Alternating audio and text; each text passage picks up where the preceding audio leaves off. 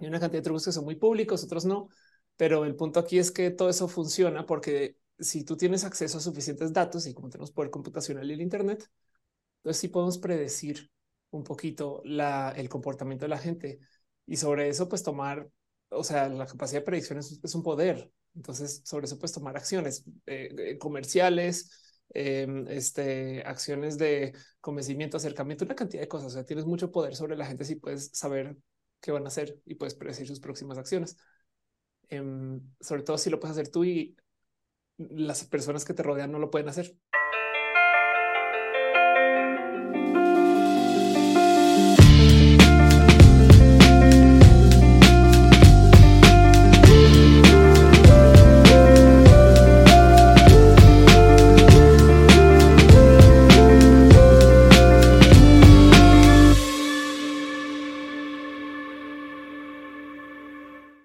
Hola geeks, ¿cómo están? Bienvenidos a un nuevo episodio de Gigi Podcast, un proyecto de Geek Girls MX. Geek Girls MX es una comunidad creada por mujeres que buscan hacer de su pasión un proyecto de vida. Yo soy Yani y bueno, ¿qué les digo? Hoy es un súper episodio especial porque tengo de acompañantes en este podcast nada más y nada menos que a doctora Molina y Ofelia Pastrana Ofelia Pastrana, doctora Molina. Dos mujerones con las que seguro vamos a tener una súper charla este, increíble. Bueno, bueno, les recomiendo quedarse todo el episodio porque esto sí no se lo pueden perder. Pero bueno, ya saben que antes de empezar con nuestro episodio, me gusta mucho agradecerles a todos ustedes por estarnos viendo y siguiendo en nuestras redes sociales y en todos los canales en donde distribuimos nuestro contenido. Hoy estamos en YouTube y en todas eh, las plataformas de podcast. Ahí nos pueden encontrar. Gracias de verdad. También recuerden que tenemos nuestras redes sociales. En todas partes nos encuentran como Geekgirls MX. También tenemos página web, la cual es geekgirls.com.mx. Y bueno, además de eso, es importante agradecer a nuestro patrocinador RSS, que es la plataforma en donde pueden hospedar su proyecto de podcast. Bueno, dicho lo anterior, ahora sí podemos iniciar con nuestra charla que urge, chicas. Bienvenidas, comenzamos. Oli. Bienvenido, Ophelia. Ahora ¿Cómo sí, están? Ahora sí, ya estamos aquí en, vivo. de la vida. Así es. Pues, sí, pues, exacto. Porque hay alguien ahí despistada, despistado, despistada de que no topa Ofelia, que no creo que haya nadie que siga este podcast. Este, hay que contarles quién, quién es ella. Eh, es mundialmente conocida como la explicatriz porque habla de todo lo que se pueda relacionar a la cultura digital, eh, la tecnología y estilo de vida. Y eh, Ofelia hace un montón de cosas. Ella es de las primeras personas que empezó con hablar de tecnología, hacer redes sociales y mm, ha hecho un montón de promoción sobre este tema. Es conferencista TED, ha sido cinco veces conferencista en Talentland, em, ha estado nominada eh, a premios Elliot eh, por la influencia digital que ella tiene. Ha estado listada por Forbes como una de las 100 mujeres más poderosas de México, eh, premiada por eh, Grupo Mundo Ejecutivo como una de las 40 mujeres líderes de México y un montón de cosas más. Entonces, la verdad es que sí va a ser una súper charla y a mí me da muchísima emoción y muchísimos nervios de que mis comadres me hayan invitado a estar en este episodio. Ofelia, muchas gracias. de estar acá. Me gozo mucho esa intro. Sí, me gozo mucho esa intro porque sí se lee como este Ofelia heredera de los anillos del dragón. Este, un poco sí. De la tercera puerta de la nerdez. sí, esas cosas, ¿no? Pero sí, qué bonito estar aquí. La verdad es que qué chido eh, estar en espacios que viven con la comunidad de la nerdez, que es la mía. Em, creo que no se dice suficiente lo importante que es convivir con el tú ser una persona geek Em, sobre todo porque hubo como este muy boom de la vida geek eh, hace unos años y luego como que se dejó dominar por los cripto bros. Y ahora hay gente que genuinamente he escuchado que les da pena hablar del tema, no dice un poco de este, pues, pero bueno, el caso me gozo mucho estar aquí. Muchas gracias pues mira, acabas de llegar a una comunidad justamente que lo que sí somos es geeks, somos muchas cosas, eh, pero lo que más somos es geeks. Entonces, pues aquí eres súper bienvenida y seguro, este, pues eres alguien, un personaje que ya conoce, yo creo que toda nuestra comunidad. Entonces es mera formalidad todo esto de la, de la, de la presentación, pero bueno, pues este, no podíamos, no podíamos desaprovechar la oportunidad para contar un poco sobre ti. Puede que haya algún dato ahí que alguien no sepa. Y bueno, quiero decirles que igual que tú, estoy muy nerviosa yo porque este, están siendo testigos de un sueño hecho realidad. Quiero que sepan que el día que yo me animé a abrir este proyecto, algo que dije al aire fue, y ojalá un día Ofelia esté en este, en este programa. Bueno, hoy es el día. Así es que... No, bueno, qué presión, qué presión. Espero eh, cumplir. Pero por supuesto que sí, ya dalo por hecho, ya cumpliste, estás aquí y ya con eso es mucho más de lo que yo esperaba, de lo que todos aquí esperábamos. Y además, qué combinación con nuestra querida doctora Molina, porque doctora Molina ya ha estado con nosotros como invitada en otros episodios, en otras temporadas. Estuvo en la temporada 1 y si mal no recuerdo, fuiste en nuestro episodio número 2. Y luego estuviste en la temporada número 3. Ahí sí no me acuerdo, les debo el número del episodio porque ya debió haber sido cincuenta y tantos, algo así pero también nos tuviste como, como nuestra invitada en otro episodio. Les recomiendo mucho que se vayan a buscarla porque también platicamos súper a gusto, súper interesante. Pero hoy viene como, como co-host, entonces, pues vamos a empezar con nuestro tema, el cual es muy interesante. Les cuento, el tema de hoy es prácticamente el uso de datos y bueno, el uso de datos como moneda, como la nueva moneda, y quién mejor que Ofelia como para hablar de, este tema, ¿no? Y bueno, Ofelia, a mí me gustaría empezar porque nos cuentes, porque a lo mejor de repente somos un poco nuevos en el tema, pero me gustaría que me contaras un poco desde tu perspectiva, eh, ¿por qué hoy tiene tanto valor el uso de datos y nuestros datos? Uf, Claro, bueno, lo primero es porque se pueden recopilar y entonces ahora de repente tenemos una fábrica de datos que se llama el Internet. Digo, existió desde antes. La verdad es que si le rascas un sinfín de historias, em, de historias del pasado, te topas que lo que movió esa historia suele ser el acceso a los datos. Y estoy hablando de las máquinas Enigma en la Segunda Guerra Mundial, ¿no? Como que esto es algo que genuinamente hace eh, y deshace cuentos, historias, momentos y demás. Y ahorita, pues en el Internet o con el Internet tenemos acceso a un sinfín de información que mm, nos deja tratar de, y ojo que la palabra clave aquí es predecir eh, un sinfín de actividades. Entonces la realidad es que sí, los datos por supuesto dicen mucho de ti, pero el motivo por el cual eso es tan atractivo es porque, pues bueno, primero que todo el Internet existe gracias a los anuncios. Y entonces los anuncios funcionan gracias a que están bien posicionados y para que estén bien posicionados necesitas datos.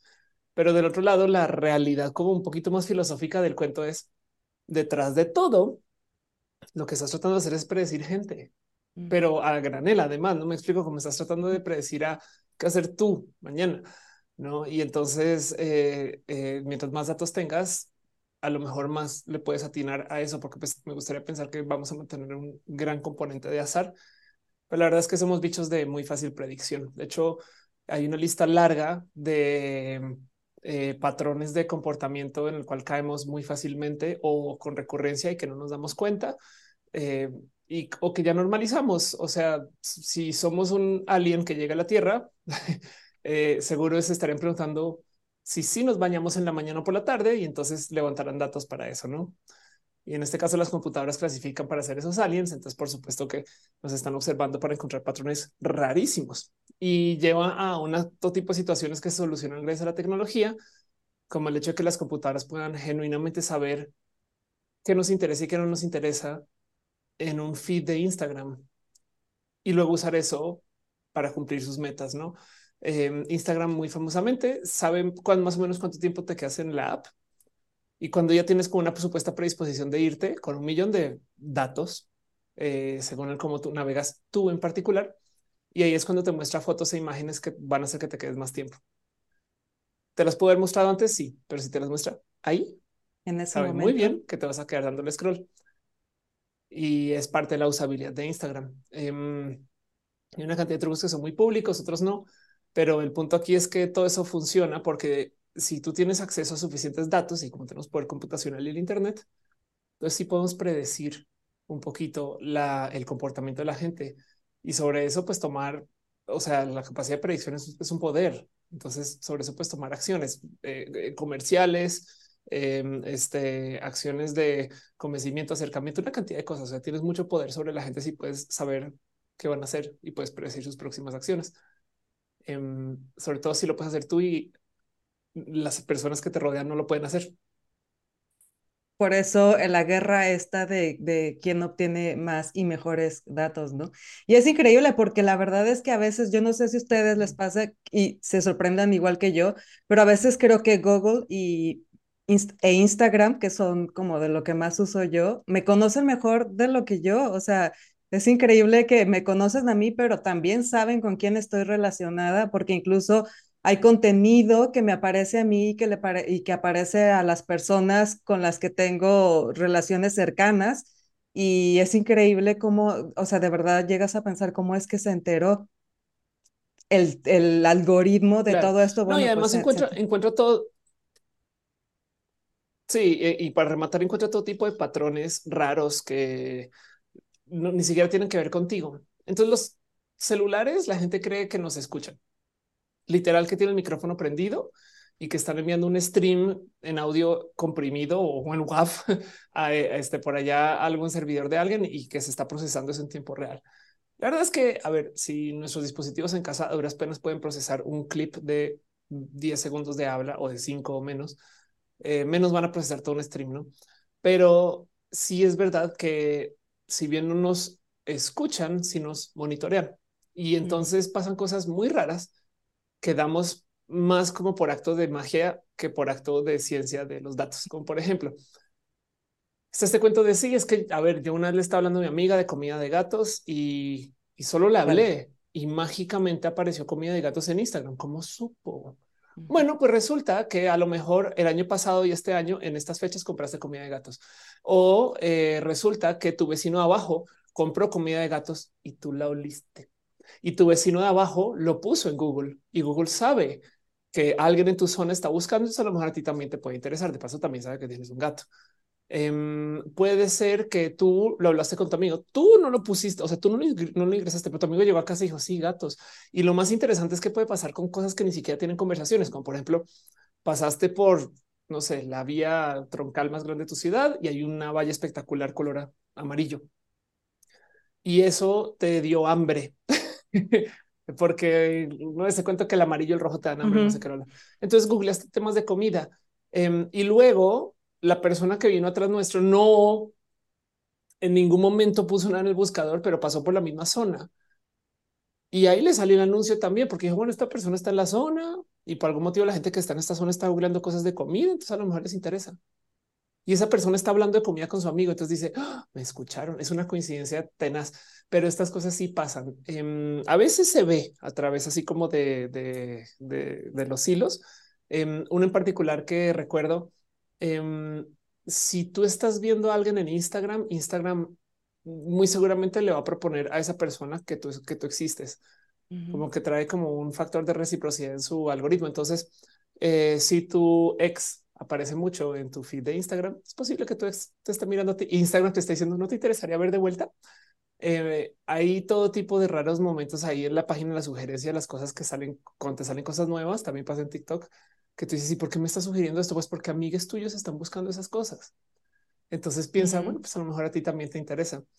Y eh, con esto, bien que se pueden encontrar personas que se están relacionando indirectamente, eh, bien que se pueden encontrar. Y estoy hablando de, de nuevo, el vecino, la vecina, abajo arriba, el uberista, ¿no? Eh, eh, gente con la que colindas.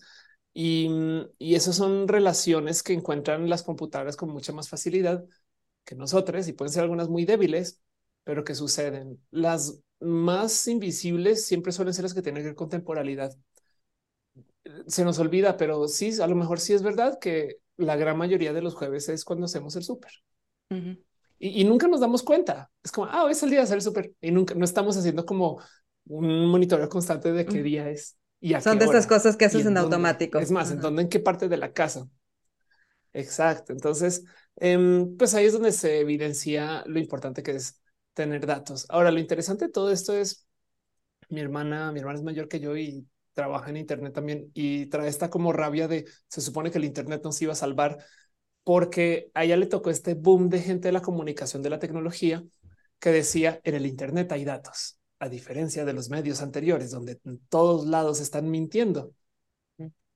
Corte A, todo el mundo está mintiendo en el Internet. No, ¿cuántos followers tienes? Los compró. ¿Cuántas vistas tiene? Pues también bots. Em, este, ¿qué significa este número de ingresos y egresos? Pues ni modo, pues los generó la compu. Eh, ¿Qué sabes tú acerca de esa persona? Tengo 236 teras de datos de esa persona. Yo no sé nada y lo sé todo.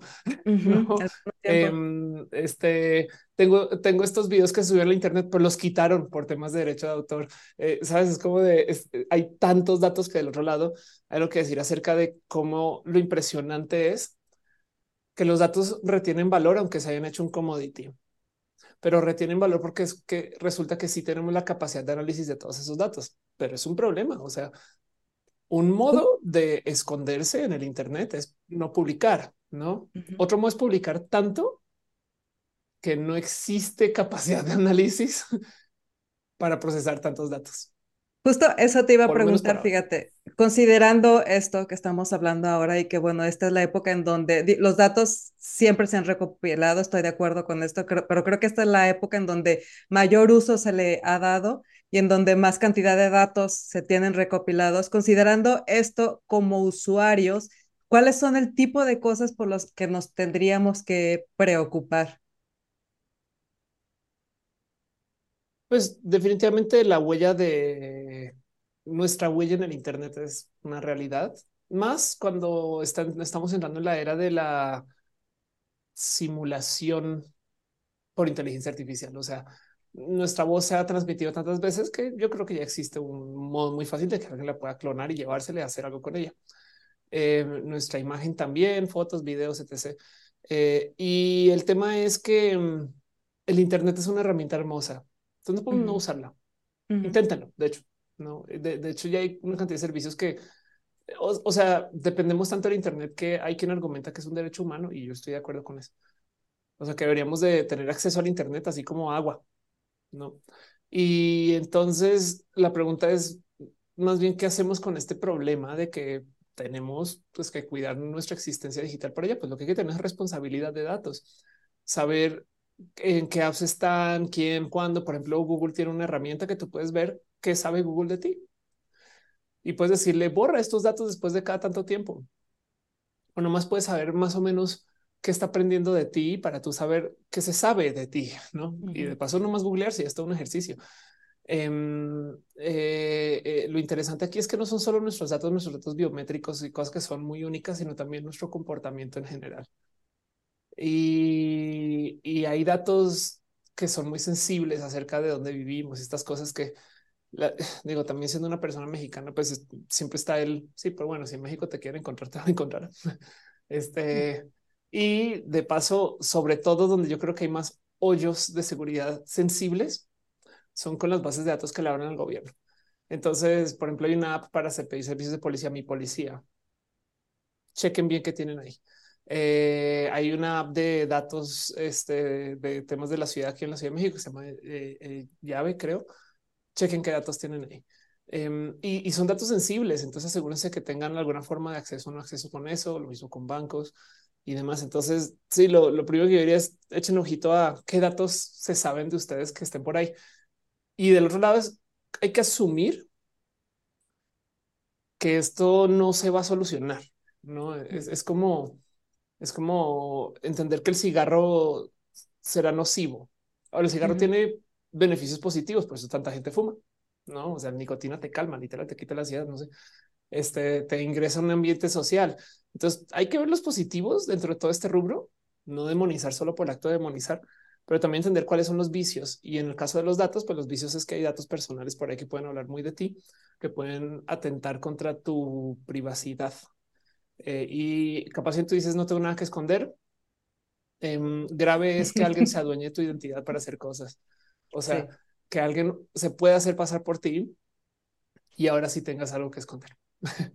Es correcto. Tengo dos temas aquí muy importantes, pero yo vi a Mónica que tenía como ganas de decir, yo, yo sé algo de eso. Mónica, cuéntanos.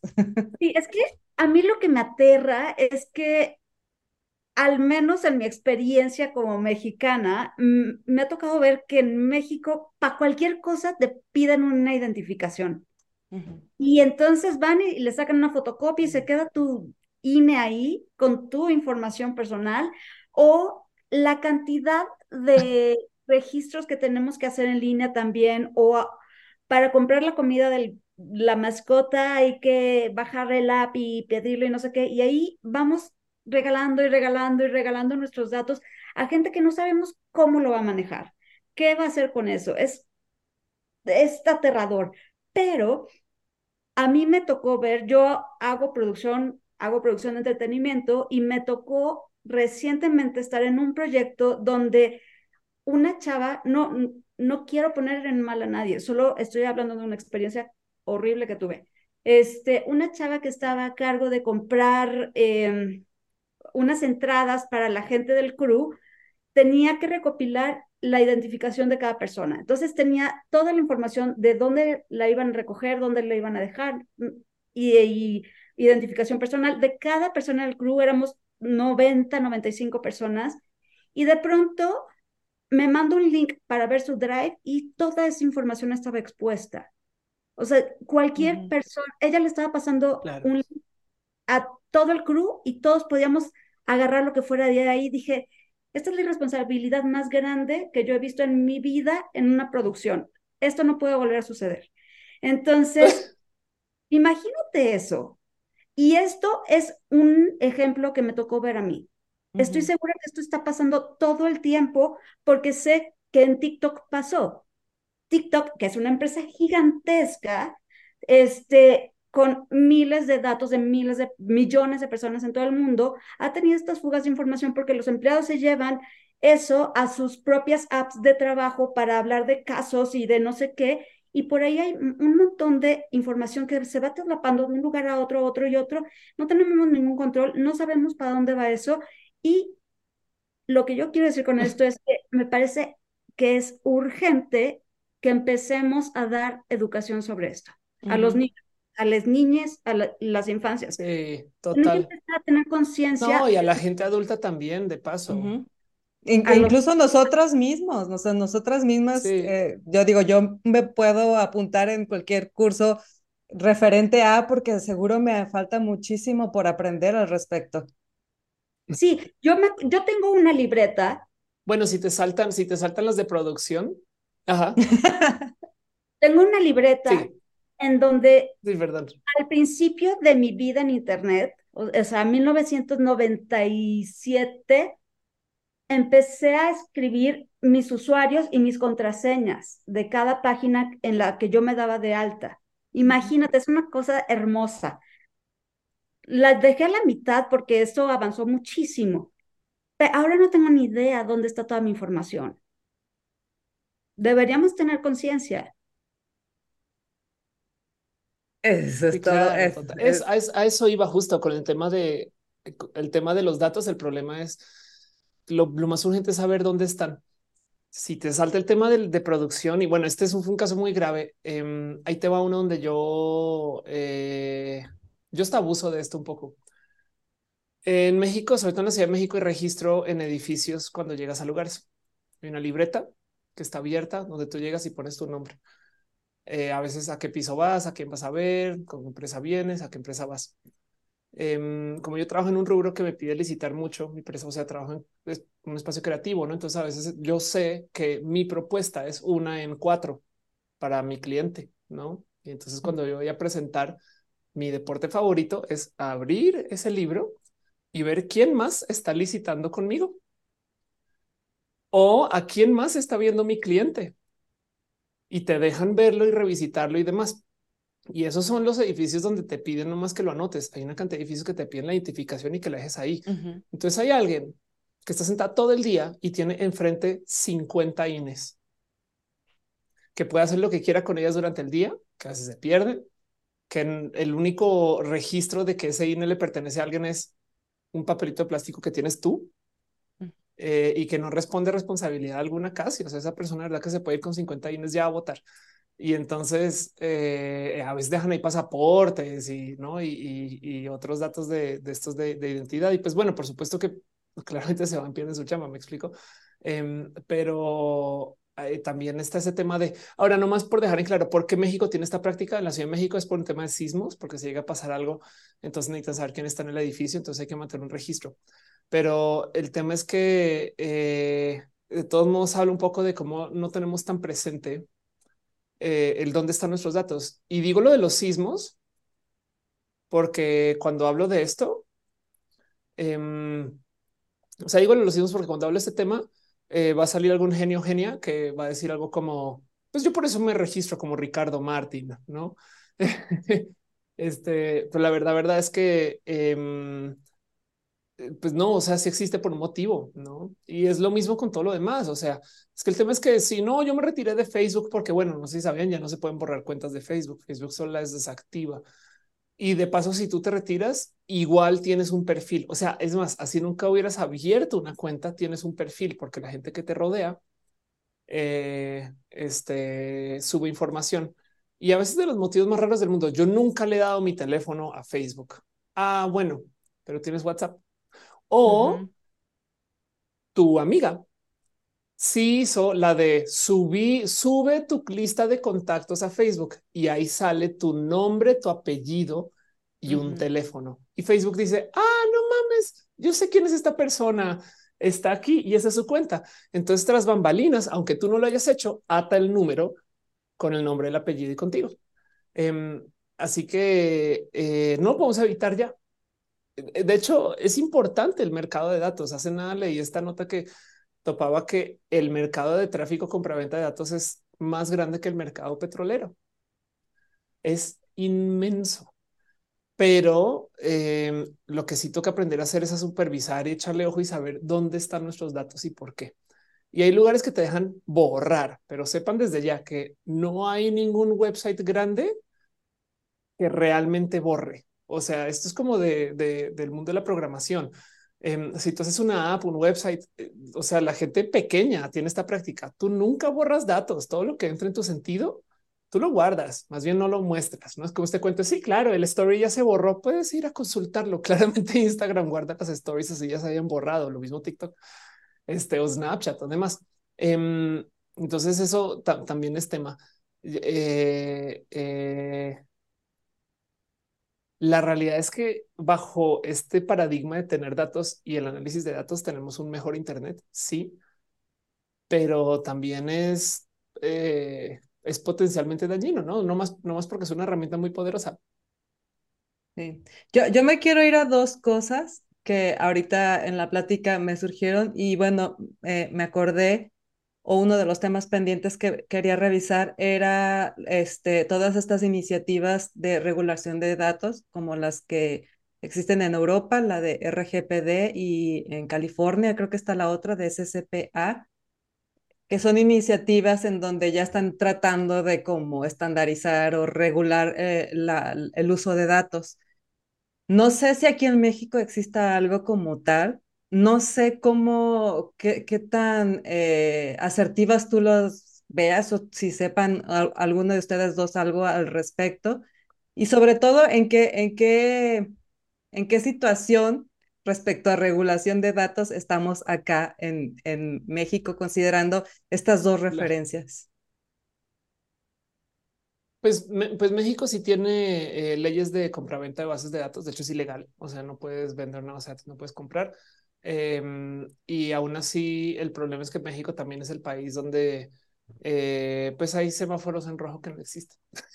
Entonces, eh, si bien hay policía cibernética en México, em, hay algo que decir acerca de lo difícil que es comprobar, ¿no? Y, de paso te lo digo porque una vez conocí a alguien que trabajaba en ventas en una empresa de tecnología grandísima y su trabajo era ir con empresarios y empresarias a literal ofrecerles el servicio. No estoy hablando de los, este, sabes, soluciones a la medida como de, empresas este, Fortune 500. Em, entonces, como trabaja en ventas, eh, la primera semana de su trabajo fue a Tepito en ese entonces eh, y consiguió a alguien que le vendía un libro así inmenso, que es básicamente como una sección amarilla, pero de personas en empresas. Entonces tú puedes como que, digamos, compras la letra de la A a la N o de lo que sea, la A a la G más bien, y ahí tienes todas las empresas que arrancan AT&T, no A, B, C, D, E, ¿no? Y puedes ver quién es CEO, CFO, quién está dirigiendo marketing, este, quién es como una lista de LinkedIn, sabes?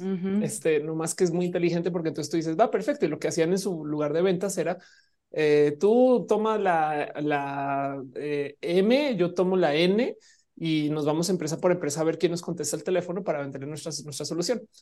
Em, ¿Es esto una mente basada? Pues sí. Eh, es, es, corporativo, sí, pero así como existen esas bases, esas bases de datos, entonces te lo superjuro lo fácil que es conseguir bases de datos de otras cosas. Y había unas bases de datos épicas que se han perdido eh, eh, en los servicios mexicanos. Hace nada me dijeron que creo que Coppel en particular tuvo, y, y yo esto es una, es una historia de verdad, pero la comparto.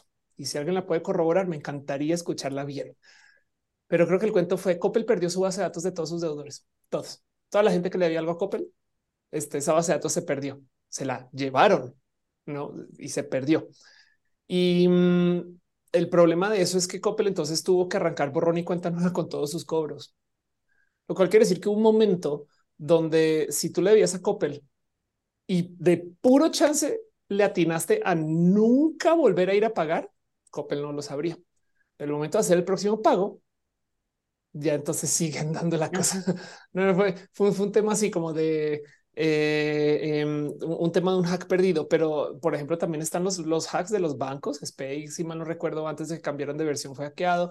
Em, eh, eh, no recuerdo en cómo funcionaba eso. la CFE creo que también, em, en fin, como que si buscamos hacks mexicanos, la verdad es que todas las grandes empresas han tenido pérdidas de y yo que trabajo con procesos creativos y con agencias, no hay cosa que me dé más raro que me manden un mail en enero o en diciembre. Hola, trabajo en una agencia y necesito que me des tu nombre, teléfono, dirección, con cuánta gente vives, a qué te dedicas, tus ingresos y no sé qué, lo para mi base de datos, que es un Excel que se rolan internamente con los nombres de toda la gente influencer. casi, em, casi que tu tipo de sangre. Tú no das los datos porque entonces ya la agencia no te contacta. Casi, exacto. Y, bueno, lo cual me trae también cuáles serán los protocolos de seguridad para salvaguardar datos en el INS. Por ejemplo. ¿Sabes? sí, no. Después de ver lo que les pasó a los militares, sensibles. Después de ver lo que les pasó a los militares con los Guacamaya Leaks, estos, o sea, yo no tengo confianza de que mis datos estén bien guardados en ningún lugar de México, ninguno. Pues ese es el tema, justamente yo no sé si alguien aquí escuchándonos este, que se sienta con la confianza, con esa confianza de decir, no, yo estoy tranquila de mi, del uso de mis datos, estoy, o sea. Sí, total. No, es que el tema es, yo creo que no hay uso seguro de los datos. Más bien el problema es cómo hacemos para monitorear dónde están y qué está pasando. Hay un lugar en particular también hablando de seguridad informática que me gustaría dejar ahí para recordar traten de nunca usar la validación de login a sitios con mensajes de texto. Úsenlos con app, con un generador de tokens. Me explico. Em, eh, o sea, si te mando un mensaje de texto y ahí puedes entrar, el problema es que esos mensajes de texto se validan según tu tarjeta SIM. Y de nuevo, em, las operadoras de servicios celular han perdido datos también. Entonces, hay una ligera posibilidad que esa SIM se pueda duplicar. Lo cual quiere decir que hay chances, o si tú pierdes tu teléfono con la SIM adentro, pero hay chances de que alguien tenga acceso a tus mensajes de texto.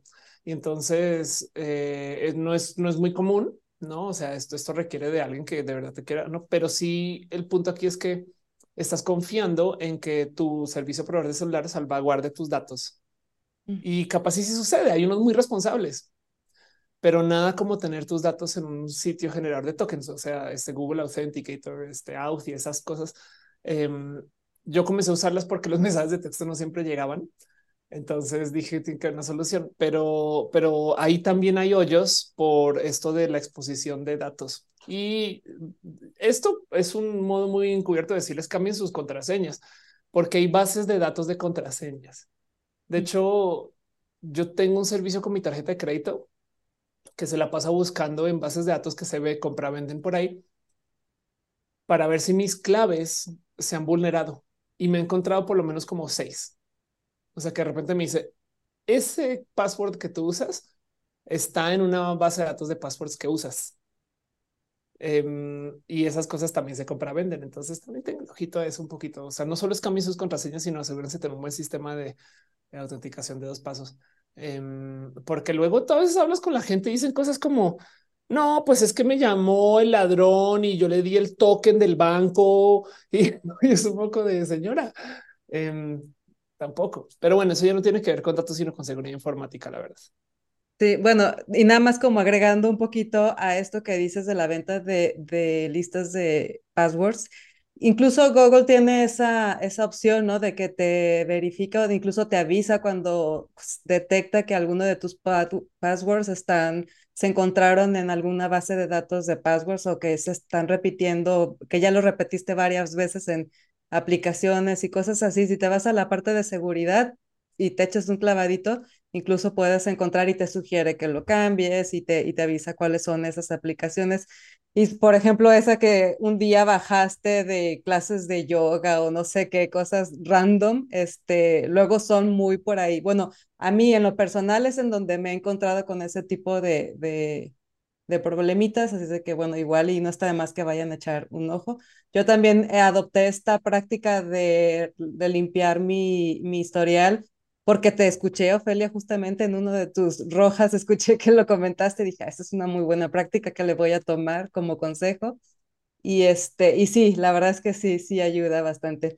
Y otra cosa que te quería preguntar, porque por supuesto que tenemos que tocar un poco aquí el tema, yo acabo de ver el mini roja, que por cierto vayan a verlo y junto con todo lo demás, el demás contenido de Ofelia, donde hablabas de la obtención de datos por medio de nuestro auto. Bueno, la quijada me, se me cayó al piso y no la puedo levantar. sí. Yo no he visto, cuéntame por Entonces el tema es, eh, hablamos mucho acerca del Internet de las cosas, ¿no? Como que nos metimos ese... Tri... Ahí te va el cuento. Em, eh, llevamos mucho tiempo hablando de que nos va a cambiar la vida porque todo va a tener Internet, no nuestra mesa, nuestros lentes, nuestro refrigerador y nuestro coche. Pues, ¿qué creen? Si todo tiene Internet, todo tiene manejo de datos. Y el tema es que eh, Mozilla hizo, levantó un reporte acerca de los coches modernos que no mucha gente, a menos que alguien está comprando coches o no, no más a su vida, em, pero los coches actuales de hoy están llenísimos de dispositivos electrónicos por millones de motivos, cámaras de reversa, cámaras de lo que les rodea, cámaras internas o micrófonos internos, porque tienes que para que recibir la llamada, y demás tienen GPS, tienen sistemas inteligentes para millones de cosas que a veces funcionan vía el teléfono, si es que no los traen integrados ya. Y ni siquiera estoy hablando de Teslas, estoy hablando que esos son coches que hace General Motors, ¿no? Pero el tema es que este reporte de Mozilla encuentra que estos coches em, nos escuchan y levantan datos. Entonces eh, envían datos eh, eh, de todo lo que hacemos, casi a, qué hora lo prendemos, a qué hora lo, pagamos. Em, este más o menos que estamos haciendo en el coche. De hecho, el reporte topa que hay marcas que tienen una forma de monitoreo para ver si estamos teniendo actividad sexual e íntima en el coche. Imagínate tú. ¿Dónde se borra eso? ya sé, sí, sí. O peor aún, ¿no? Que, que, que, además se entere de que nunca tenemos actividad sexual en el coche, qué triste. Oye, pero a ver. Sí, la, ah, bueno, sí, para rematar, exacto. Todo esto sin autorización y sin advertencias. O, o está en un librito que nadie lee está en un librito que nadie lee, que está en los términos y, y, condiciones y demás. Que más cuando se trata de un coche, hay algo ahí del, o sea, lo tienes que aceptar porque no puedes no usar el coche, no se activa así. Entonces te pone ahí de plano el, no, el, el, este, el, pues si quieres, puedes no manejar, no pasa nada. Digo, y ahí, bueno, una de que obvio si compraste un coche es porque lo vas a, usar, nadie compra un, un, coche para guardarlo. Y dos, de que en realidad la, pues, la mayoría de las veces no leemos todo esto de términos y condiciones y casi que nos pasa como, como el episodio este de Black Mirror, ¿no? Que, que un día van a tomar nuestra identidad para verla y nos vamos a ver a nosotros mismos ahí en pantalla. Un poco. Sí, súper, sí, seguro. Em, de hecho, no duden que ya existen modos de simular mucho el quiénes somos, no más que no como en Black Mirror, ¿no? O sea, por supuesto que con un análisis de datos se puede tratar de identificar y desanonimizar esos datos con mucha, mucha facilidad y eso tendrá su problema. Pues entonces hablábamos de, bueno, yo les, les comentaba que a mí, yo, yo creo mucho en esto del equilibrio, o sea, soy, soy y el creyente de el yin y el yang, de que existe un lado oscuro, pero un lado luminoso al mismo tiempo, que el, planeta para que pueda, para que podamos existir necesitamos cierto balance. Y entonces basado en eso, estoy segura que hay muchos usos positivos de toda esta información. Me gustaría que platicáramos un poco sobre esto, que ahora nos enfocáramos un poco a la parte positiva. No sé si ustedes tienen algunos ejemplos de también de esto. No, pues eh, la primera y más evidente es el hecho de que tenemos un mercado de anuncios tan fértil. Y van a decir, pero es que es spam, pero es que antes de tener datos, teníamos una cantidad de malos intentos de mostrarnos anuncios. O sea, pasamos de un mundo donde medio veíamos cosas que medio nos interesaban a ver lo que nos interesa. Eh, como cuando vas a ver una película de terror, y, te das cuenta que los trailers son todos también de terror. Bueno, eso, eso, pero en nivel súper chingón del Internet. ¿Me explico? Como que de repente, o sea, claro que hemos aprendido y visto cosas en el, o sea, hemos aprendido algo en TikTok. Hay gente que aprendió cosas rarísimas en TikTok. No es recetas, cosas básicas hasta como de una receta, ¿no? No es por accidente. O sea, por supuesto que sí hay plataformas que eh, dedican mucho tiempo para saber qué te muestro, porque es que piensen ustedes el problema del otro lado. De los millones de videos que se están subiendo a YouTube hoy, ¿cuál muestro para ti? No, entonces eso se logra con datos, datos de ti, que te puede interesar o que te ha interesado. No, Sí, y esta es la justificación que nos da, por, por, ejemplo, Google cuando, le, cuando te explica por qué recopila tus datos, pues él te dice es que es para darte una mejor experiencia, ¿no? De navegación, una mejor experiencia de usuario. Y es lo mismo que te va a decir Amazon y es lo mismo que te van a decir todas estas empresas, que lo cual estoy de acuerdo. O sea, es cierto que a partir de eso, este, puede ser que me ofrezcan contenido que sea mayor, de mi mayor interés y bueno, y eso hablando como en términos comerciales, pero también, que bueno, también no deja de ser comercial un poco, pero la medicina, ¿no? Este, la medicina, incluso el uso de datos en, en avances en cuanto a medicina, creo que es también de los, desde mi punto de vista, de los mejores usos. Sí, yo, mira, lo que espero es que este uso de datos sí nos está acercando más las cosas que más nos gustan, eso está chidísimo, que nos, nos tardemos menos en llegar a lo que siempre hemos querido, esta poca madre. Super, yes. Pero hay algo que a mí me sigue decepcionando y espero que pronto lo resolvamos, y es que a pesar de tener tantos datos, tanto análisis, tanto algoritmo, tanta gente, tanto es, gente escuchando lo que estamos haciendo y todo eso ahí atrás, no estamos trabajando menos. ¿Sabes? Eso a mí me decepciona un chingo porque yo ya quiero que llegue el día en que yo trabaje menos y tenga más tiempo libre, porque estoy segura que las productoras de hace 50 años trabajaban un chingo menos que yo. Yo estoy cansadísima y tengo mucha tecnología y hay muchas apps que me están rastreando y le dejo a Google y a, todos esos, toda mi información ahí para que me ayuden a hacer mi vida más fácil. Y dicen que lo están haciendo, pero no lo están haciendo muy bien, porque estoy trabajando mucho. Estoy muy cansada. Por favor, gente, apúrele. Quiero descansar, quiero tener tiempo libre. Mi esperanza de dejar toda mi información ahí es que les hijas de ustedes hagan este trabajo rápido para que las siguientes generaciones tengan más tiempo de echar desmadre. Sí, lo interesante es, que las computadoras están enseñando a echar desmadre antes que nosotros, ¿no? Me acuerdo hace muchos ayeres que presentaron un sistema para que en Forza, un videojuego de coches, em, cuando estuvieras trabajando, el juego pudiera seguir simulando que tú estás jugando en casa. Y si tu momento de que no le enseñamos a las compus a trabajar para que yo pueda jugar en casa. No, este le llamaron el drive avatar y me dio un poco de no, no, no, no entendieron. Es al revés. Es de trabajar menos. Eh, sí, es verdad que, que trabajamos mucho más eh, y parece que somos mucho menos. La verdad es que somos personas súper capaces. Em, volviendo al caso de producción, eh, yo acá tengo un pequeño televisor. Entonces tengo una cámara acá, otra cámara acá, audio, eh, luces, eh, yo hago mis propias transmisiones, maquillaje, guion, em, yo mis propias transmisiones, edito, bueno, ya no tanto, pero igual eh, preedito. Este, yo misma viralizo mi contenido y yo mismo monetizo y vendo mis propios anuncios. Una persona. y todo eso lo puedo hacer porque tengo este. Ah, sí, también toco guitarras y todo eso también pasa así.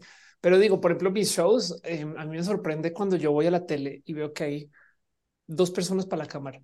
No es un poco de, es en serio que necesitan alguien para enfocar y alguien para la cámara. Sí, pero bueno, em, entonces eh, también por eso, por eso estamos en esta rara situación, ¿no? De que tenemos como que muchas cosas, no como, pero es porque se, espera que una persona pueda hacer tanto más, eh, mientras que antes no más, o sea, el esfuerzo titánico para hacer una serie em, que si lo piensas, las series de hoy tienen la calidad de producción del cine de ayer.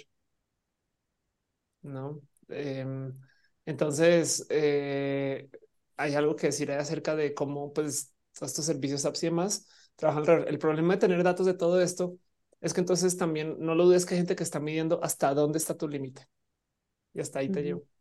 Una de las cosas que la gente no tiene muy presente acerca de la automatización, me van a reemplazar las computadoras, es que eh, a quien están reemplazando las computadoras es a la gente jefa. ¿Qué? O sea, ¿cómo es? Sí, eh, piensa en cómo, por ejemplo, eh, meseros y meseras, ahí siguen, pero hay una computadora donde están ingresando todos los datos.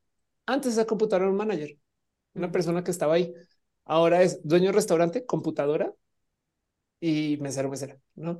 Entonces, em, esa, ese como nivel intermedio administrativo es el que se está reemplazando el de supervisión, pues. O sea, el tema aquí es que las computadoras realmente lo que están automatizando es a nuestros jefes y jefas, excepto a los dueños y dueñas del, negocio, me explico. Em, así que si la supervisión es lo que se está automatizando, entonces realmente lo que estamos haciendo es dando más datos acerca de cómo trabajamos, también para optimizar cómo se puede hacer más de nuestro trabajo. Y a veces somos nosotros mismos. Yo, o sea, con mucho gusto instalamos apps que nos monitorean las horas de trabajo. Eso es diciendo necesito un jefe o una jefa. no me explico. Em, y eso es como para poder maximizar justo el cuánto podemos trabajar con esas, ese tipo de cosas. No es bien raro de pensar, pero mm, hay algo ahí de el cómo del otro lado podemos hacer mucho, mucho, mucho, mucho, mucho más porque tenemos ese control acerca de conocernos. No, yo, yo se lo doy bonito. O sea, yo, yo sí prefiero ser mi propio como indie Televisa, por así decir, que tener que depender de un staff de ocho para que se hagan mis producciones, porque siento que hay algo ahí en el que, pues nada, una como artista haga las cosas de su lado, sabes, como que em, sé que no es lo mismo que tener un staff inmenso de gente para hacer cosas, pero siento que hay algo ahí de las artes de poder hacer de todo. Me parece hermoso, no es, es claro. Es que hoy en día ya no tienes que dibujar, la computadora todo te dibuja. Sí, qué chido que ahora todo el mundo puede hacer más. No, eso, eso me da bonito. Pues es un poco también el caso de Gigi Podcast, o sea, Gigi Podcast es un proyecto, como ya bien lo saben, sin fines de lucro que tiene más de que dos objetivos, el de abrir un foro para la comunidad y exponer el talento que, de las personas que vienen a platicar aquí y por otro lado, inspirar a quienes nos escuchan. Pero esos son los únicos dos objetivos de, este proyecto, lo cual implica de que pues el personal prácticamente soy yo y este, mi pareja que me ayuda a editar y la persona que me acompaña a hacer las grabaciones como co-host, pero yo consigo quien viene, eh, yo hago las los posts para publicarlo, obviamente yo lo programo, ya lo subo a las plataformas, este, o sea, todo, todo, todo, todo lo que normalmente yo sé que en los podcasts estos muy exitosos es que existe todo un staff de producción y todo de planeación y de, bueno, hay hasta asistente y quien lleva la agenda y todo esto, bueno, no, yo soy yo y, mi, y mis aplicaciones y hasta un Excel en donde llevo este, documentado todo y la verdad es que no, lo digo como queja, de hecho me sabe muy rico hacer este, este, este proyecto es de lo que más disfruto en mi día laboral, para ser honesta. Y bueno, lo hago gracias a que también hoy existen las herramientas con lo cual es posible. Hace años no lo podría haber, no lo podría haber hecho. Bueno, y esto que acabas de decir a mí me da pie para algo que yo quiero preguntar. ¿O qué va a pasar el día que atravesemos la lluvia de meteoritos, nos quedemos todos sin luz y se pierdan todos los datos de la humanidad? Pues la verdad es que ese día también em, hay muchas cosas más graves, ¿no? Em, o sea, o sea, sí es real, ¿no? Que está este cuento de eh, justo un día vamos a perderlo todo. Ahora, del otro lado, Em, llevamos en este planeta décadas ya y todavía no lo hemos perdido todo. Entonces hay algo ahí de, bueno, ¿cuántas veces ha pasado eso? Sí, por supuesto, em, pero mira, no hay que ser personas adictas al Internet para ser personas como em, inútiles para la supervivencia. Y de hecho, si tuviéramos que compensar por nuestra supervivencia, yo creo que habría muchas cosas que estaríamos dejando de hacer, no más por miedo a eh, que algún día no lo tengamos, ¿no? Como que lo que tenemos que hacer es un pacto, es un deal. Sí, entiendo que ahora adelante vas al teléfono para todo, pero del otro lado mira lo rápido que encuentro hago las cosas. Y pues con todo perdón, pero llevo 10 o 15 años al teléfono para eso y nada, que no ha pasado todavía. Entonces sí, un día va a pasar y va a ser muy grave, pero pues tanto así como eh, yo creo que es más probable que primero eh, nos explotemos la mecha en la cara y hagamos cosas horribles con cada quien antes de que nos topemos con una situación de esas. Es frágil, sí, Em, por ejemplo, hay una situación ahí bien rara de eh, se dice que ya no hay una persona en el mundo que tiene el conocimiento suficiente para hacer el chip. Em, porque es tan complejo y porque es una cosa muy especializada, entonces se requiere equipos de gente, cada quien en su esquina, como que hacer un chip desde cero, no volvérselo a inventar. Eh, es algo que pues ya no disponemos porque la gente que lo hizo en su momento hizo unas cosas simples a comparación de lo que tenemos hoy y ya no viven. Eh, y es un se dice. La verdad es que eh, esa información está por ahí. Más bien lo que tenemos que tener son esfuerzos serios de preservar la información. Em, eh, sí, es un hecho que, o sea, se dice, hay, hay una que tiene que ver con datos. La gente anda por ahí diciendo que el Internet no olvida. El Internet olvida un chingo, un chingo. Busquen sus viejas fotos en Instagram. Ustedes las subieron y dicen, ahí están. Claro, vayan, búsquenlas. Nadie las ve, se pierden, se borran. Eh, algunos trabajan en un blog, buscan esos posts. A lo mejor puede que todavía esté el aire. Si es que no tumbaron todo, cambiaron todo, rediseñaron hasta los mismos periódicos. Eh, cambian de plataforma de administración de contenidos y borran todo y adiós va y sus viejos trabajos, sus viejos videos. Eh, y eso que estamos en la época de la humanidad donde los datos todavía siguen siendo baratos de archivar. Lo digo porque vimos una época donde hay surplus, o sea, nos damos por hecho que el Internet tiene suficiente disco duro, por así decir, para guardar toda nuestra mm, basura, porque en otra palabra. Entonces tenemos cosas como un Dropbox de un tera donde solamente ocupamos activamente un giga y de resto el resto del disco duro está por ahí. Entonces Dropbox tiene que tener servidores prendidos enteros solamente para toda esa información que algún día puede que uses. Ahora pensemos esto en el agregado mundial o e imagínense ¿Cuántas cuentas de Facebook son de gente que ya no viven? Entonces, ¿hasta cuándo Facebook va a archivar esos datos? Llega un día, es Twitter ahorita, que Twitter está pasando por tipo, todo tipo de problemas de dineros, o de impuestos, pero es otro tema, pero que está pasando por un problema, por, por tener serios problemas para generar dinero. No sé si se dieron cuenta, pero borraron una cantidad inmensa de fotos y enlaces de del 2014 para atrás. Entonces, si ustedes no lo archivaron, ya se perdió. Así que eh, el Internet olvida y olvida mucho. Y eso también le habla tanto como nuestros datos igual están ahí, pero en desorden. ¿Y qué va a pasar? No, eh, yo creo que yo tengo la confianza de que si lo inventamos una vez se puede inventar dos veces ese tipo de cosas. Si se va al carajo, pues sí, vamos a depender mucho. Pero es que si, si pasa eh, la lluvia de meteoritos y demás, si se va, o sea, déjate no tener internet, no tener luz, no tener elevadores ya no funcionan, este coches, no, es que gasolina, no sé qué. Bueno, pues, sí, exacto. O sea, la verdad es que la catástrofe puede ser muy grave, ni siquiera por el Internet. Em, y, existe esta fantasía, ¿no? Hay gente que dice que no, que siente que tiene la capacidad de sobrevivir. Bueno, ve, piérdete ahí el bosque un ratito a ver cómo te va, ¿no? Em, como que eh, por eso hay gente que insiste que el Internet debería ser considerado un derecho humano tanto como tener acceso al agua, porque es el acceso a la información, y habla mucho de quiénes somos y, cómo hacemos cosas hoy. O sea, si es real que tenemos que, no sé, coser un suéter y vamos a TikTok a ver a alguien haciéndolo y que nos dé la clase, ¿no? Y eso es interesantísimo porque eso es como la Matrix de, oh, ahora sé Kung Fu, no más que versión saberes de la casa. Y, y, y, la verdad es que como esto es información y aprendizaje, Em, pues esto de nuevo le habla a nuestra capacidad de, pues de poder hacerlo, ¿no? Y por eso es que, insisto, hay gente que anda por ahí diciendo esto debería ser un derecho, o sea, no te pueden quitar el derecho al aprendizaje, ¿no? Pero para eso toca proteger los datos, entonces ahora resulta que son tan valiosos que toca guardarlos muy bien. Vaya paradigma. Sí, justamente eh, hablando de esto del derecho a la información, este me echó un clavado para ver porque a mí me surgió esta inquietud de que, y realmente todos tenemos derecho, todos tenemos acceso, todos, todos hacemos uso de este derecho, todos tenemos acceso a la información y entonces me encontré con el dato de que a nivel mundial, que era lo que te comentaba ahorita fuera de, de cámaras, Moni, este, que a nivel mundial me encontré como con que el 64%, 64, y algo por ciento de la población tiene acceso a Internet.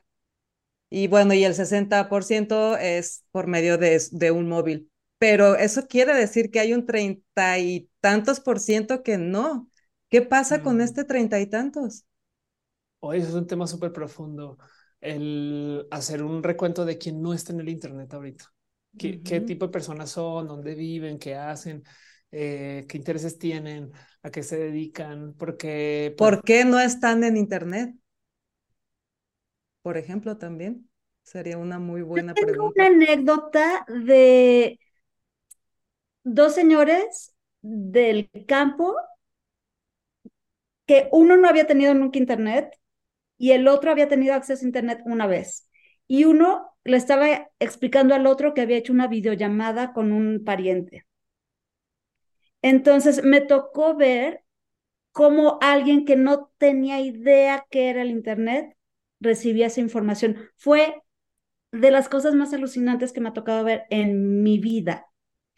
La descripción de la persona que había tenido enfrente una compu conectada era alucinante, pero las caras de la persona que decía, ¿cómo es eso? Era más alucinante. Y fue en una montaña en, en Cuba. O sea, ni siquiera en la ciudad principal, ¿no? Era así una montaña, Cuba, y eran un viejo y su sobrino. Claro. Fue la cosa más alucinante. Que además ubicas el cuento de estos servicios de Internet por llave USB, ¿no? Hay lugares, esto aplica en Cuba, en Venezuela también. Eh, hay lugares que tienen tan mal acceso al Internet que lo que hacen es que descargan todo lo que puedan a llaves USB y cada mes o cada semana se las venden, rolan, ¿no? Entonces eh, vas y pagas la, es un servicio. Entonces sabes, como que a quién les van las últimas publicaciones interesantes de no sé qué, ¿no?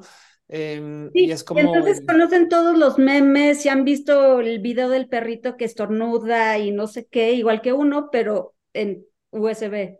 Bueno, te voy a compartir una historia acerca de eso también. A mí de chiqui me enseñaron que eh, la cultura estaba afuera en los pueblos, ¿no? Y que en las ciudades donde estaba este, el desastre, ¿no? O sea, donde se pierden las culturas, donde todo está, ¿no? Em, hace unos ayeres me invitaron a pasear Jalisco y fui a muchos lugares hermosos para dar capacitaciones de temas de comunicación. Entonces estuve en lugares rarísimos, Otlán, Ocotlán, este, La Barca, ¿no? Una cantidad de lugares que son pequeños. Y mm, en lo que llegué me di cuenta que había una cantidad de gente otaku. Y esto es súper interesante porque primero no me conocían, segundo gente otaku y, y, yo venía con esta noción de, bueno, no están en el Internet, no, no topan y es al revés. Resulta que a medida que te alejas de la ciudad, cada vez hay menos esfuerzos de hacer contenido local en los medios masivos. O sea, acá tenemos este Televisa, Teca, no sé qué, sabes, como que tenemos este imagen y no sé cuántas productoras de contenidos que hacen los noticieros y los periódicos y tal, pero te alejas y no hay tantos periódicos locales en Outland que sí tienen Facebook, Twitter. Entonces, lo que le llega a la gente es vía el Internet y por consecuencia, entonces están mucho más expuestos a la información de la monocultura del Internet que a la información local. Una de las cosas que a mí me interesan mucho de conocer gente en México es que a veces te topas que en sus ciudades hay una persona que tiene una página en Facebook que es quien va a visitar el bache que está reparando la policía. Eh, hay una persona en Sonora que se llama Hiram y Hiram va a todo, todos los eventos, ¿no? Y es un reportero local, pero eso lo está por una página de Facebook bueno, ya creció, pero es un esfuerzo chiquitito. Entonces te das cuenta que eh, como no hay tantas noticias locales, lo que reciben es el Internet. Y eso es ahorita. Eh, de hecho, lo más interesante de todo este cuento es que dónde sí está la cultura en las ciudades, porque en las ciudades hay gente académica que se está dedicando al esfuerzo de salvaguardar la cultura. Mientras que por allá tú te topas con gente que, pues, bueno, viven en, en culturas, pero la realidad es que están adoptando todo eso que sienten que es lo que funciona en la gran ciudad. Entonces me topé justo en lugares de población 30 mil, 20 mil, gente experta en anuncios en Facebook y en pautas en Instagram y influencers y otaku. Y dentro de toda esta locura, ni siquiera nos ha llegado la tormenta que va a ser cuando llegue el Internet satelital. Porque ya hay Internet satelital, pero la propuesta de, este, de lo que está haciendo Musk y de sus competencias es tener un Internet que va a ser más rápido afuera de la ciudad que en la ciudad. Y en zonas donde eh, vas a tener después luego 5G capaz y en la calle y no en tu casa. O sea, esta dinámica de el Internet rápido es el de fibra o que me llega a mi casa y el lento es el móvil. Se le va a dar la vuelta en los próximos cinco años.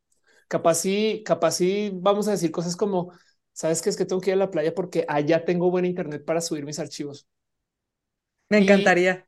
La verdad es que sí, y eso le va dar la madre a la composición. O sea, Airbnb se va a dar de otra fiesta, em, pero también la composición cultural y, y, del otro lado lo que decía acerca justo no quién no está usando el Internet. Pues con esto, definitivamente esa gente se va a volcar al Internet y, se, y va a llegar al Internet y no va a entender por qué tienen mejor Internet que la gente en la ciudad, no? que esto va a ser un tema.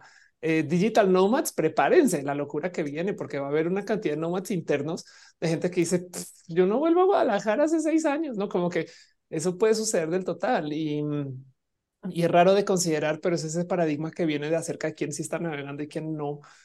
Em, no le doy mucho tiempo a eso. O sea, yo lo doy cinco años, no más. Digo, porque ya hay Starlink, estas cosas están ahí en puerta. Entonces, esto ya viene. Sí, Sí, el asunto es que todavía no tan accesible y este, pero sí, yo sería una de esas digital nómadas que están por todas partes del mundo y, creo que igual diría, hace seis años que no voy a Guadalajara, digo, si no me voy de aquí es justo por eso, ¿no?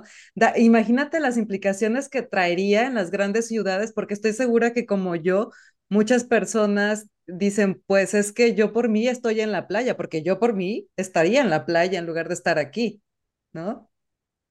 Sería muy interesante de ver. Y la verdad es que sí es muy posible que en la playa consigas mejor internet que en la ciudad. Y eso qué va a significar en general, no?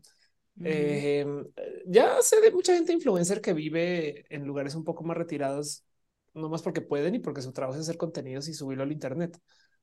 Eh, pero yo, yo lo que estoy esperando es ver el qué pasa. A ver, eh, el camotero que pasa frente a mi casa eh, manda mensajes por WhatsApp de cuándo viene, cuándo no. Sé de gente que usa WhatsApp para coordinarse las rutas de las combi. Eso también es un hecho. Eh, los grupos de vecinos y vecinas, eso también es una realidad, em, para bien o para mal. Y entonces, eh, e, e, esa locura cada vez estar más presente, ¿no? O sea, no se va a hacer más chiquito y, y, es que yo creo que esto es culturalmente profundo. Sí, sí, sí, sí, porque surgen un montón de cuestiones a partir de, a partir de ahí, a partir, o sea, de verdad es, es, sería muy, es muy interesante ver todas las implicaciones que esto traería, porque entonces los lugares rurales seguirían siendo lugares rurales, seguirían existiendo de la manera en que existen hoy día. ¿Cuáles y, es son que, y es que capaz sí, sí, pero informáticamente no.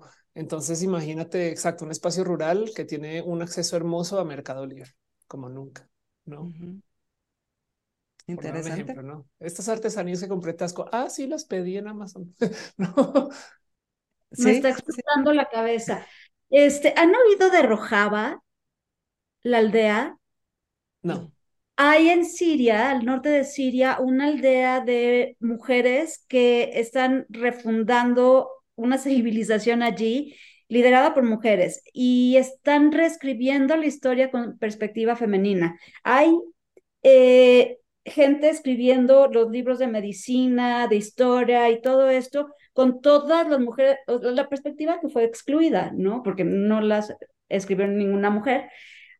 Y están haciendo un trabajo increíble y están sembrando y hacen su pan y textiles y cosas así. Y tienen las escuelas donde se está enseñando esta nueva educación, eh, que es la misma, pero incluyendo a las mujeres, pues, o la perspectiva femenina. Se llama Rojava, está al norte de Siria eh, hace tres años yo estaba comprando un boleto de avión para irme para allá, cuando me enteré que mm, todo el conocimiento, toda la forma de organización está inspirado en las mujeres zapatistas.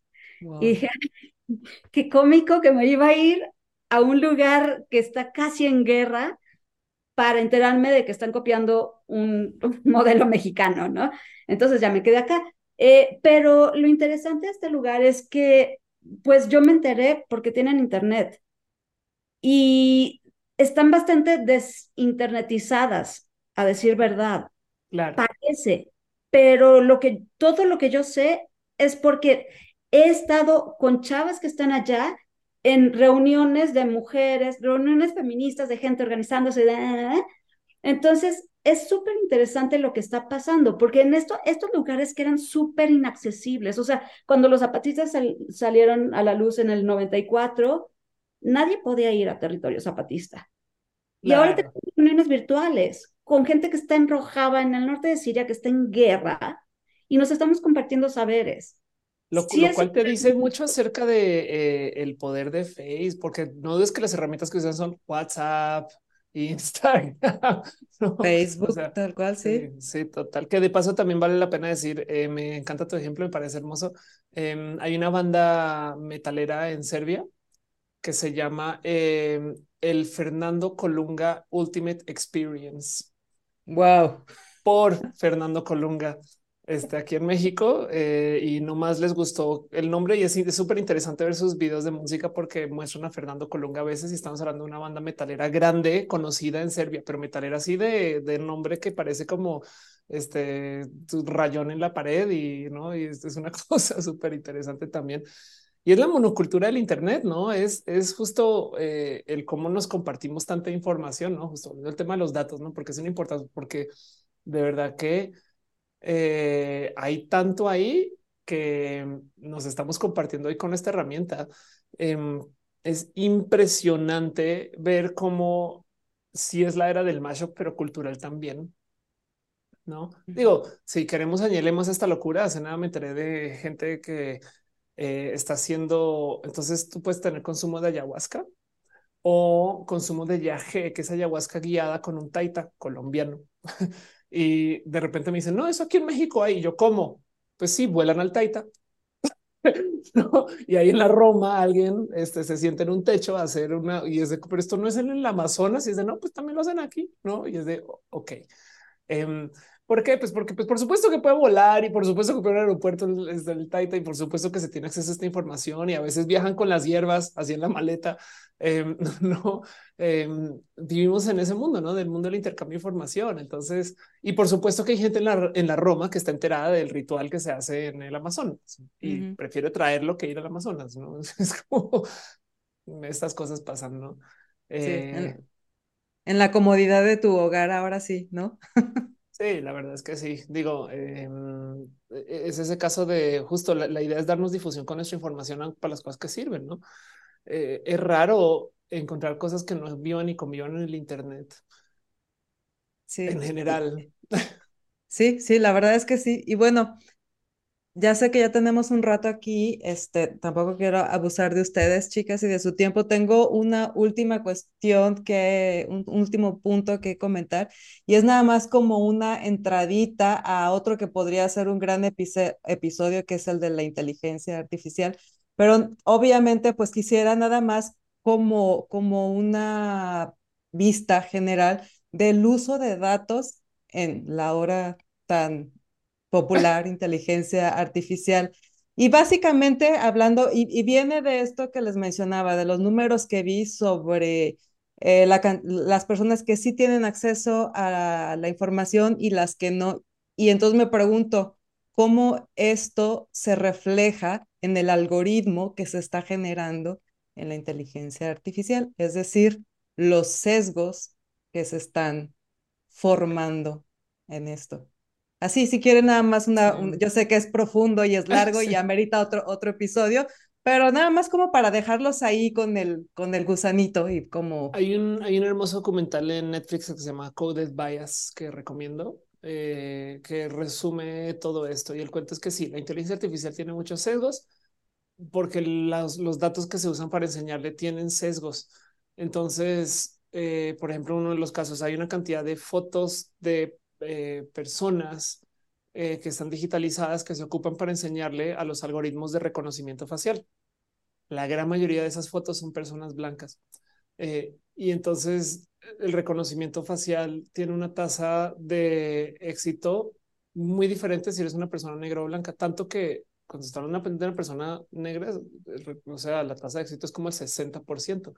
Y estoy hablando que es el software que se usa para el pasaporte en el aeropuerto, temas de ley criminal em, y ha llevado a todo tipo de complicaciones por encontrar personas que no deberían de estar o que sí, eh, falsos duplicaciones. Y eso es un sesgo que discrimina contra la gente negra, eh, no más porque los datos que usaron para enseñarle la inteligencia artificial, eh, pues nada, les hace falta datos para enseñarle correctamente.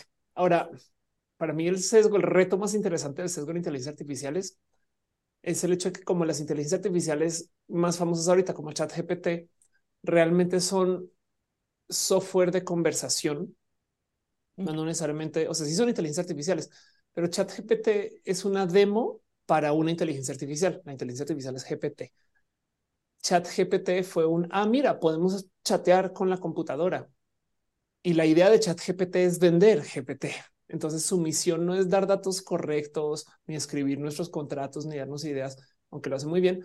Eh, su misión es completar frases. Por consecuencia, ChatGPT, si tiene que mentir para completar la frase, lo hará. Y ya nos ha tocado que ChatGPT mienta. Lo interesante es que las inteligencias artificiales nos alimentan y hay gente que toma esos datos y va y los publica, casi que sin preguntar. Entonces ahora hay un problema donde ChatGPT capaz y se inventó una realidad, pero ahora luego va y aprende de esos datos que están en el Internet porque alguien los publicó y ahora piensa que son la realidad. Y eso es un sesgo que es tan difícil de desenredar que este es uno de los motivos por los cuales ChatGPT está limitado a aprendizaje hasta una fecha, cuando nació. porque básicamente guardó la fecha ahí para decir de aquí en adelante la información en Internet va a estar totalmente envenenada por la cantidad de cosas que, nos, que se inventa ChatGPT. Es mejor aprendemos hasta aquí, que hasta aquí sabemos que esto es aprendizaje de los seres humanos exclusivamente. Y es impresionante eso, es un reto muy complejo porque no hay cómo distinguir cosas hechas por inteligencia artificiales de cosas hechas por seres humanos, punto. Si no, las inteligencias artificiales lo ocuparían. Em, y eso, de nuevo, pues hablando del tema de datos, uh, el reto que va a ser. Sí. Sí, sí. Y ya nada más como para completar las recomendaciones, hay otro documental también que habla al respecto en DW, es un canal de YouTube, seguro si lo topan por ahí. Hay muchos documentales muy interesantes, pero hay uno en particular justo que habla de esto, del caso de, del sesgo por discriminación racial y por específicamente color de piel y bueno, de ahí de ahí les pueden darse como una entradita al tema por si quieren saber un poquito más a profundo del mismo.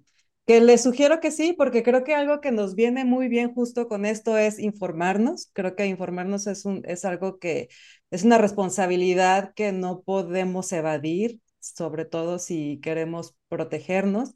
Al final de cuentas, nadie más lo va a hacer si no lo hacemos nosotros mismos. Entonces, pues los invito a todos a que, a todos, todes, a que lo hagan porque de verdad este, se viene grande. Esto, esto, esto está grande sí que sí.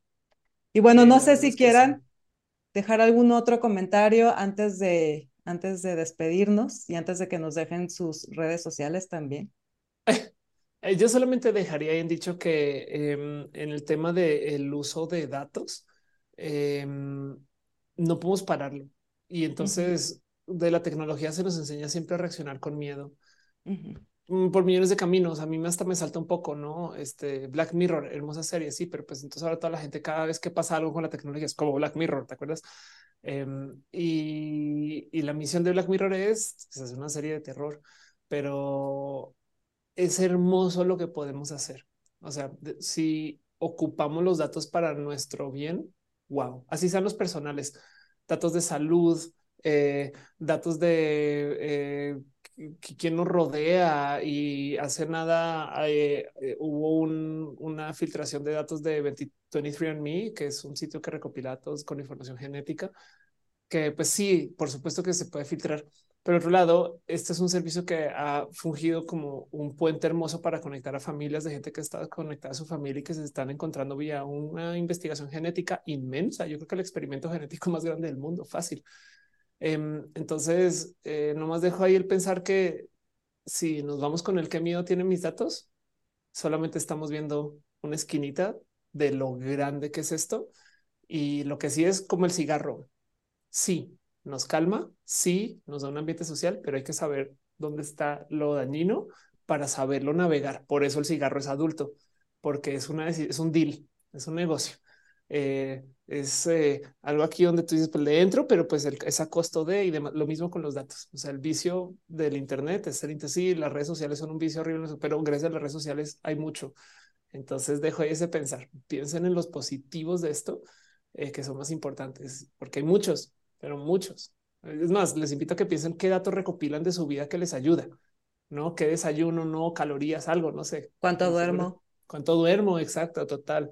En cuánto tiempo le dediqué a esta tarea. No sé, eh, piensen en los datos que recopilan ustedes de su vida para su uso y seguro hay un chingo. Sí. Y como para asumirle a esta parte, a esta parte positiva también, este, lo que siempre decimos aquí, la tecnología, el Internet es neutro. Lo que lo hace bueno o malo es el uso que nosotros como individuos hagamos con él. Entonces, creo que también eso nos, nos abre la posibilidad de que, bueno, es bueno o malo, tú decides, ¿no? Tienes, tienes como esa posibilidad. Moni. Yo para cerrar, eh, quiero hacer una invitación a la gente eh, de tenerle paciencia a la gente mayor con esto de los datos. Ayudémoslos, en serio, ayudemos a nuestros tíos, nuestras tías, tías y a nuestros papás con esto, porque de verdad es muy importante. O sea, está, puede estar en riesgo nuestro propio patrimonio familiar. Eh, hay mucho ahí en juego. Seamos pacientes con ellos y enseñémoslos, porque en un momento nosotros también vamos a ser los tíos del futuro. ¿Saben? O sea, nos falta poquitito para soy. y no vamos, sí, pero dentro de 20 años no vas a entender la tecnología que haya y tus sobrinos y tus hijos te van a tener que enseñar. Entonces nosotros seamos pacientes con nuestros mayores, ayudémoslos a dar el salto y que no existe esta brecha espantosa que se está generando. Sí, totalmente. Totalmente muy bonito, muy de acuerdo. Y este, bueno, esto habla de que somos, seamos una comunidad incluyente. Las personas también adultas son parte de esta comunidad. Sí, la discriminación etaria es una cosa también importante. Es correcto. Pues bueno, muchas gracias. De verdad no saben cómo he disfrutado este episodio. Repito, es un sueño hecho de realidad. Gracias, Moni, por el contacto. Gracias, Ofelia, por aceptar la invitación. Obviamente nos tienen que dejar aquí sus redes o sus medios de contacto. Este, Ofelia tiene muchos canales de contenido, entonces obviamente los vamos a dejar en la descripción, pero los queremos escuchar de su propia voz. Doctora Molina también tiene canales de distribución de información muy interesantes. Tienes razón, lo de Rojada ya me lo habías platicado en otra conversación que tuvimos y sí, ya luego me acordé. Entonces, bueno, información como esa y otra más podemos encontrar también ahí en su perfil. Y bueno, pues ahora sí, ¿quién, quién empieza con sus redes? Yo soy doctora Molina en todas, absolutamente todas las redes. Doctora Molina y me encuentran, pregunten, saluden no recibo mentadas. Filtro. A mí me encuentra como of course o PHC o URSE también en todas las redes. Muy bien, pues ahí las vamos a tener en la descripción. Seguro también aquí a lo largo del episodio están saliendo los supers con sus redes. Y pues nada, de verdad muchas gracias. Gracias a los que se quedaron hasta el final del episodio. Seguro lo disfrutaron tanto como yo. Los queremos, les agradecemos. Y pues nos vemos en la siguiente. Gracias. Bye bye. Bye.